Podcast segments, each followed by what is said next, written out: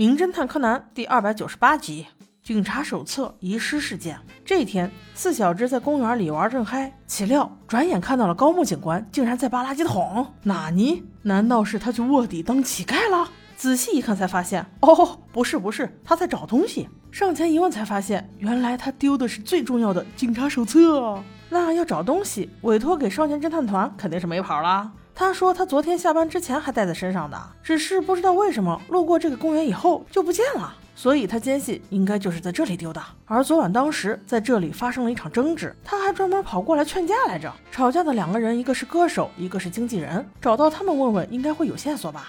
他还清晰的记得那名歌手穿了个拖鞋，也就是说那个歌手的家应该离这儿不远。于是他们就来了一招守株待兔。果不其然，拖鞋歌手很快就出现了。高木问他有没有捡到什么东西，歌手却说不好意思，我没有捡到。我估计我的经纪人应该也没有捡到吧？喂，你怎么会估计这么多，这么准呢？而且随后他还说，哎，我们昨天的吵架纯属误会，你们可不要多想哟。今天我们关系可好了，我们还一起吃饭，一起逛街呢。我说歌手小哥哥，你说的是不是有点多？人家是找东西的，又不是问你俩关系的。说了这些，他还说，我那个经纪人呐，最爱喝酒啦。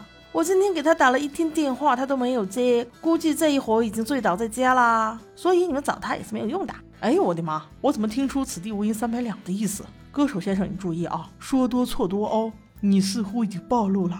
不只是这些，他最后还说。哎呀，那个警官先生啊，你有没有表啊？请你告诉我现在几点啦？我两点的时候要去吃自助餐，要吃两个小时呢。不如你跟我一起去吧。这会儿高木哪有那个心情啊？于是就拒绝了。那这一点让柯南更觉得奇怪。只要住在这附近的人都知道，抬眼一看就有钟表呀。你又为什么要刻意的问我们到底现在几点了呢？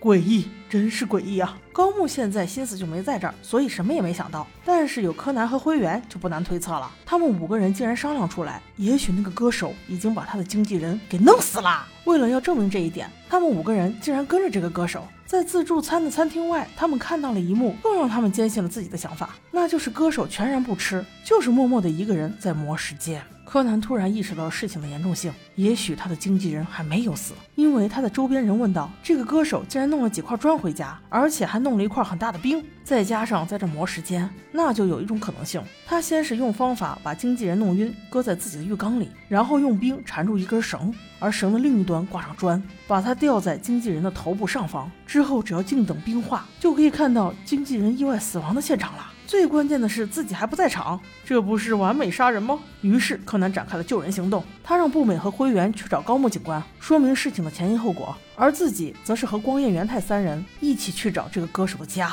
那肯定是皇天不负有心人呐！他们众人合力在冰化的最后一刻救下了面临死亡的经纪人，而此时高木才得知他的警察手册就是经纪人捡到了，这叫什么柳暗花明又一村呐！随后，高木警官带了几个手下去自助餐厅，把歌手给拿下了。此事圆满解决。我们下集再见。